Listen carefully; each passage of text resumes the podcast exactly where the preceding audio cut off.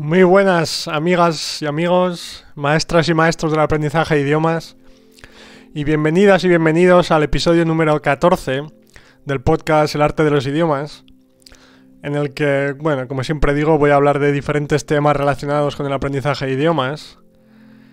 Y concretamente, mi objetivo principal es ayudar al máximo, posible de al máximo número posible de personas a darse cuenta de que.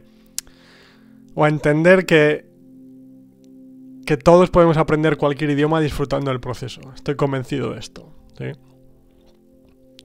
Y que no se trata del, como nos habían dicho siempre, de estudiar reglas gramaticales, memorizar vocabulario conscientemente, etc. No, no, no.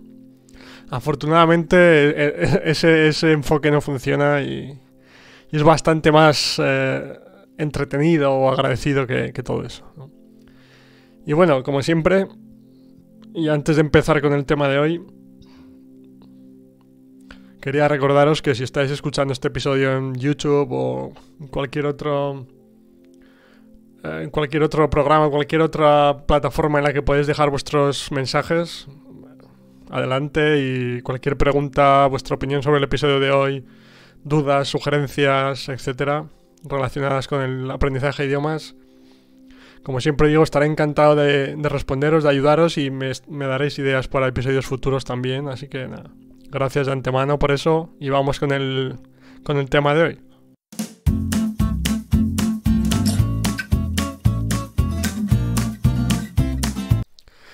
Y en el tema de hoy, vamos, en el episodio de hoy, voy a hablar de los intercambios de idiomas. ¿sí? Eh, ¿Son útiles? ¿No son útiles? ¿Cómo utilizarlos? ¿Sí? Etcétera. Y bueno, lo primero de todo, o sea, voy a hablar de, de cómo utilizarlos después, ¿vale? Pero lo, más importante es que, en mi opinión, pueden ser increíblemente útiles los intercambios de idiomas. Yo los he utilizado con... Yo creo que prácticamente todos los idiomas que hablo los, los continúo utilizando y, y lo seguiré haciendo porque al final, quiero decir, es una forma de, de, ayudarse entre la gente, de, al final es, una, es una conversación normal, como las que tienes en tu día a día con familia, amigos y otras personas, pero en un idioma diferente, ¿no? Entonces, nuevamente, cualquier recurso, cualquier recurso que puedas utilizar para aprender un idioma mientras pasas un buen rato, mientras te diviertes, mientras aprendes cosas, etcétera, a mí siempre me parece un recurso muy interesante y ahora voy a hablar de cómo utilizarlo o de, qué podemos hacer para que además sea comprensible, que es la, otra parte importante ¿no? Del, de la ecuación. Para que, para que el proceso funcione tenemos que entender el mensaje, claro. Y el problema de las conversaciones reales en, en la vida real, por decirlo así, es que muchas veces pueden no ser comprensibles dependiendo de, nuestro nivel, de acentos, etc. Y entonces, eh, bueno, cuando, cuando oímos hablar de intercambios de idiomas, generalmente la concepción que tiene la, gente en la cabeza, pues eh, vamos a, tomar como ejemplo un, intercambio de idiomas eh, uno a uno, ¿sí? de dos personas. No en grupos, que también hablaré un poco después. Pero en un intercambio uno a uno, sí. Normalmente tenemos la concepción de, por ejemplo, hay una persona de España que quiere aprender francés y una persona de Francia que quiere aprender español, ¿sí? Y lo que hacen es hablar, pues si van a hablar durante una hora, pues hablar en francés durante media hora y hablar en español durante media hora, ¿no? Eso es normalmente la idea que tenemos en la cabeza. Y está bien, ¿eh? No, quiero decir, no, no, no tengo nada en contra de eso, ningún problema, está bien, ¿vale? Pero lo que, lo que quiero plantear y lo que, lo que he utilizado yo más a menudo con los intercambios de idiomas, especialmente uno a uno, como decía, es una, una pequeña ayuda extra, un, como una vuelta de tuerca extra, ¿sí? Para que el proceso sea todavía más, más interesante y más útil, ¿vale? Y e, especialmente eh, al principio, quiero decir, esto también es una, es una cuestión de, de tu nivel, de si te sientes, si las dos personas se sienten totalmente cómodas hablando el otro idioma, no, o sea, como decía, no hay ningún problema en el enfoque ese de media hora y media hora, ningún problema, de verdad. Pero, especialmente al principio, mi idea es, em, bueno, mi idea no es mía, pero es decir, eh, la idea es que las dos personas hablen durante toda la hora en su idioma materno. Es decir, la persona de Francia en francés y la persona de España en español. De esa forma, las dos personas están recibiendo información eh, comprensible, ahora hablo cómo, están recibiendo información comprensible durante una hora, durante toda la duración del intercambio, en lugar de solo la mitad, ¿vale? Y además tiene otros beneficios adicionales, ¿sí? Por ejemplo, claro, cuando, cuando la otra persona está hablando, tú como sabes que vas a contestar en tu idioma materno, y en tu idioma materno no necesitas pensar lo que vas a decir, te sale natural, ¿verdad? Pues cuando la otra persona está hablando, no estás pensando lo que tú vas a decir después, de forma consciente, como sí pasa muchas veces en, un idioma extranjero. ¿A que sí? ¿A que te suena? Especialmente después de clases gramaticales, ¿no? Que está la, la otra persona está hablando y tú en lugar de escuchar estás pensando, tratando de, de construir la siguiente frase en tu cabeza que vas a decir, ¿no? Y sorprendentemente, entre comillas, claro, eh, no entiendes lo que la otra persona dice, ¿no? o sea, además de ser otro idioma, no prestas atención. Pero bueno, es decir, no es. No te preocupes que esto es normal después de ese tipo de clases. O sea que no, es una consecuencia normal. Entonces, ¿qué pasa? En este sentido, como decía, como, tú vas a responder en tu lengua materna, que no, no, no tienes ningún estrés en ese sentido y no tienes que pensar lo que vas a decir estás más concentrado en, en, realmente en prestar atención y escuchar a la otra persona. Y nuevamente, sorprendentemente, estoy seguro de que vas a entender más de, de esta forma, ¿no? Y claro, la, lo que es necesario, o sea, lo, necesario para que el, la, idea sea útil y el, el intercambio de idiomas sea beneficioso para ambos, es que ambas personas modifiquen su discurso o utilicen gestos o lo que sea necesario para que el mensaje sea comprensible para la otra persona. Claro, no se trata de, de hablar a toda velocidad sin importar lo que la otra persona entienda, ¿no?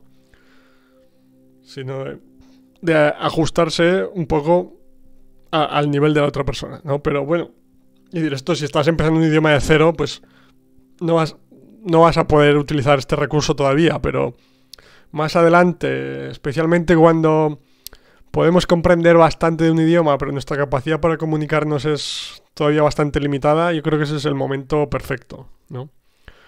Porque además, como es, claro, es una conversación normal al final en la que estáis hablando de temas que os interesan, de la vida, de lo que sea, ¿no? Entonces, eh, la comunicación va a ser fluida, va, a ser perfecta en ese sentido porque si, la persona que habla en francés está hablando sobre un tema específico y después la otra persona, la, persona de España, le contesta en español eh, y, la respuesta tiene sentido, digamos, tiene sentido, estoy pensando en que da continuidad a, la historia o da continuidad a, lo que la otra persona estaba diciendo, ¿sabes?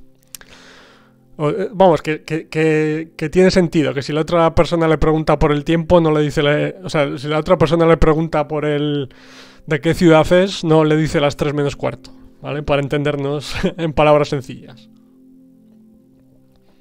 Entonces, si una pregunta de qué ciudad eres y la otra lo entiende y dice que es de Pamplona, por ejemplo, en España, pues tiene sentido y, la otra persona ve que ha entendido lo que estaba diciendo y así sucesivamente, ¿no? Entonces, ahí está la, idea también, la gracia, ¿no? Y pues, como decía, en, ese nivel intermedio en el que puedes entender bastante, pero todavía no te puedes comunicar mucho, creo que es ideal. Pero incluso más adelante se puede utilizar y, y creo que es una, una fuente muy importante de, de información comprensible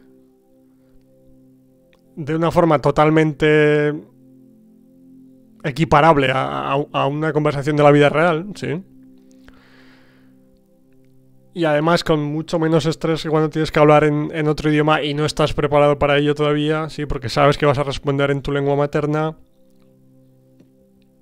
Con el, la ayuda esa adicional que comentaba de que como vas a responder en tu lengua materna, vas a prestar más atención a, la que otra, a lo que la otra persona está diciendo. O sea, es, es como que es, eh, es beneficioso por todas partes, ¿no? Y eh, como decía, yo esto lo, he hecho con, con, inglés, con portugués, con italiano, con polaco, lo sigo haciendo con polaco.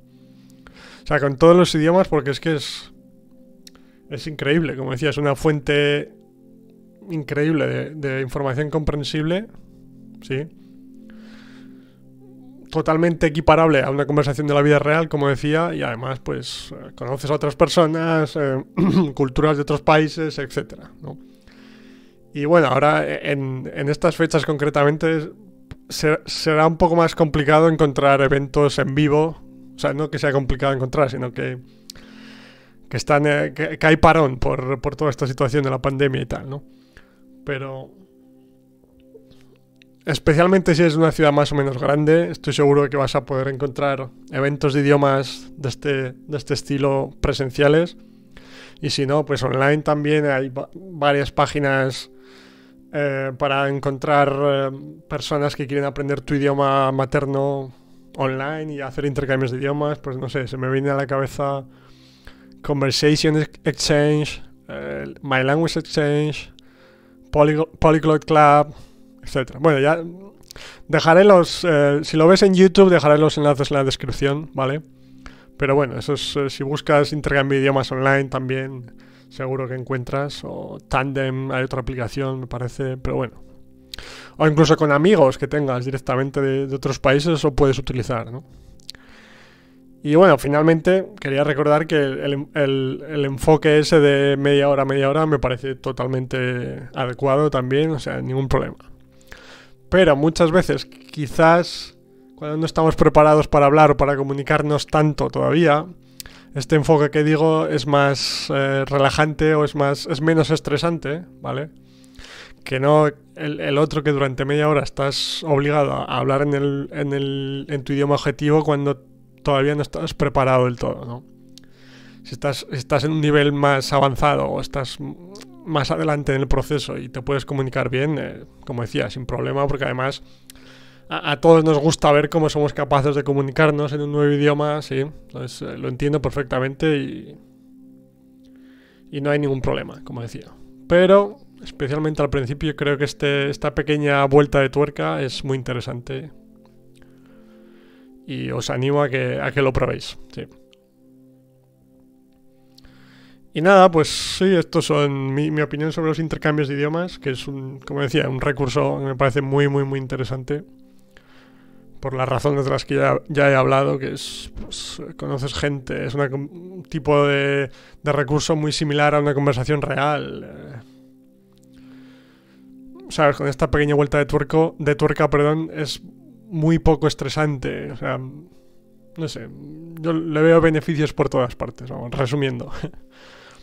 Así que nada, pues eh, hasta aquí el episodio de hoy. Muchas gracias por escuchar este episodio hasta el final. Lo, aprecio realmente, gracias. Y nada, déjame tu, opinión en los, en los, comentarios, como decía, si, si, estás de acuerdo conmigo, si crees que es una buena idea, si, si lo habías probado alguna vez, si vas a probarlo, si crees que puede ser muy interesante, etc. ¿sí? Y nada, pues eh, un, saludo, amiga, amigo, maestra o maestro del aprendizaje de idiomas. Y nos vemos en el próximo capítulo, ¿sí? El próximo episodio, que es el número 15, me parece, sí.